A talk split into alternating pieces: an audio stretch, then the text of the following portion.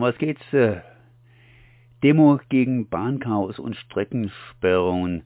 Ein altes Thema und ein Thema, das ein bisschen, nein, ich glaube sogar eine relativ lange Zeit noch Dauerthema sein wird. Stuttgart 21.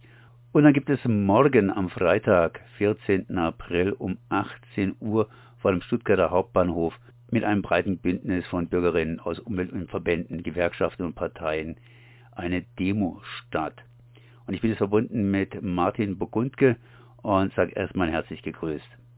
Herzliche Grüße auch aus Stuttgart vom Aktionsbündnis gegen Stuttgart 21. Was treibt euch jetzt hier an diesem Freitag, dem 14. auf die Straße? dass zu dem gewohnten Bahnchaos jetzt noch schlimmeres Chaos dazukommt. Die Strecken rund um Stuttgart, die S-Bahn-Strecken vor allem, sind großen Kummer gewöhnt. Seit Monaten, fast Jahren ist man gewohnt, dass S-Bahnen unangekündigt ausfallen, dass Züge ausfallen oder verspätet kommen oder auf halber Strecke stehen bleiben oder wieder umkehren und so weiter. Man ist wirklich großen, großen Kummer gewöhnt.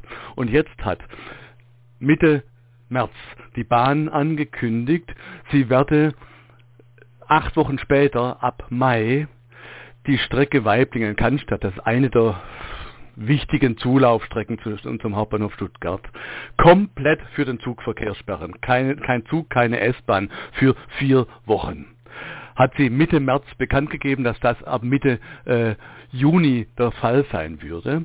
Und durch eine Nachfrage der Medien bei der Bahnfirma Abellio hat sich herausgestellt, dass die Bahn etwas umgeplant, es nur noch nicht öffentlich gemacht hat, dass es elf Wochen gehen soll, diese Vollsperrung. Für elf Wochen bis zum Beginn der Sommerferien soll eine Bahnstrecke, eine, eine viergleisige Bahnstrecke, die eine der wichtigen Zuläufe von Stuttgart darstellt, komplett gesperrt werden. Das gibt riesen Ärger und dazu haben wir ein Bündnis äh, organisiert von, wie Sie gesagt haben, eben äh, allen möglichen Verbänden und Gewerkschaften, damit der Ärger sich Luft verschaffen kann da bei der Demonstration vor dem Hauptbahnhof in Stuttgart am Freitag.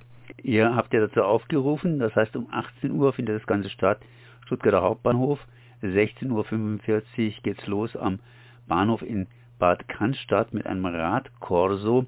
Was läuft ab? Auf der Demo äh, werden verschiedene Leute reden, ein Vertreter der Kaktus-Initiative in der Industrie- und Handelskammer, die eine kritische Initiative darstellen, der Geschäftsführer von Verdi wird reden, Kuno Hägele, es wird jemand vom Klimabündnis reden, äh, Naturfreunde Radgruppe vom Aktionsbündnis gegen Stuttgart 21. Vom VDK äh, wird jemand reden, von den Fridays und zwischendurch wird es äh, Musik geben. Ziel ist zum einen natürlich die Bahn unter Druck zu setzen, zum anderen aber, aber auch natürlich, dass die vielen Menschen, die noch gar nicht wissen, was ihnen da droht, auch genaueres hören in den äh, Redebeiträgen, was hier alles äh, Sache ist. Es soll ja, ähm, es soll auch darüber aufgeklärt werden, was die Ursache äh, dieser äh, Sperrungen eigentlich ist. Was ist nochmal die Ursache?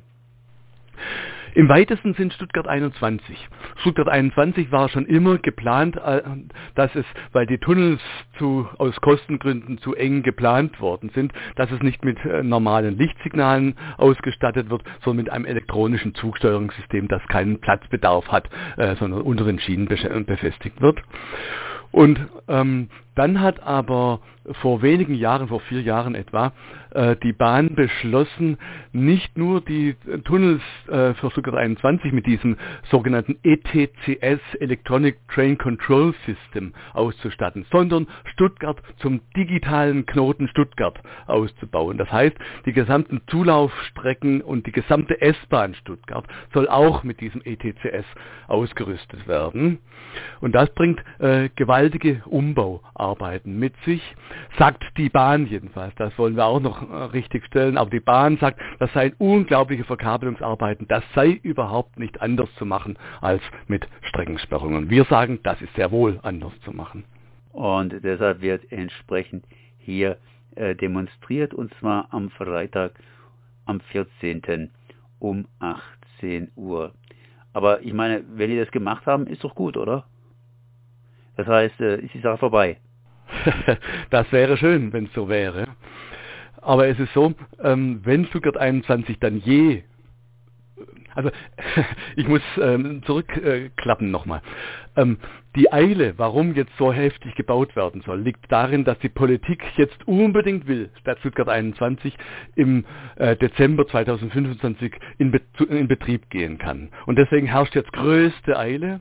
Und der zweite Grund für die große Eile ist eben dieses ETCS-System. Dieses ETCS-System ist aber eines, äh, eine neue Version, die es noch nirgends gibt, die noch nirgends in der Praxis äh, funktioniert, von der die Schweizer Bahn sagt, sie will das System nicht haben, weil sie es nicht für ausgereift hält. Die Schweiz überlegt sogar, das äh, Vorgängersystem wieder abzuschaffen, äh, weil sie sagen, es bringt zwar etwas Sicherheit, aber vor allem in den äh, bebauten Gebieten, in, in den Ballungsräumen eher weniger als mehr Zugverkehr. Und Stuttgart, äh, die, die, die Bauherren von Stuttgart 21 haben eben gemerkt, dass der Bahnhof viel zu klein ist und versprechen sich jetzt von diesem ETCS, dass es das ein, die, die, die V20 des Bahnverkehrs ist, äh, die jetzt äh, ganz neue Möglichkeiten äh, bietet, wie viele Züge durch den Tiefbahnhof fahren können, ist aber nicht der Fall, sondern es wird dauerhaft so sein, wenn Stuttgart 21 einmal fertig sein sollte je, wird es dauerhaft ein zu kleiner Bahnhof sein,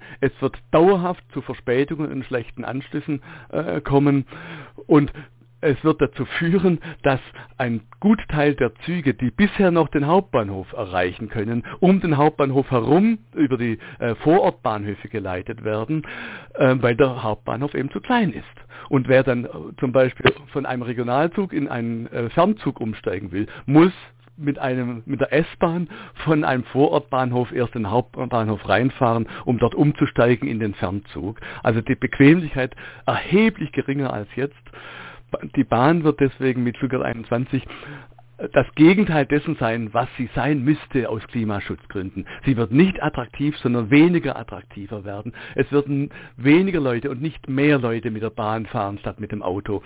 Das ist eine Klimawende rückwärts, was die Bahn hier äh, vorhat.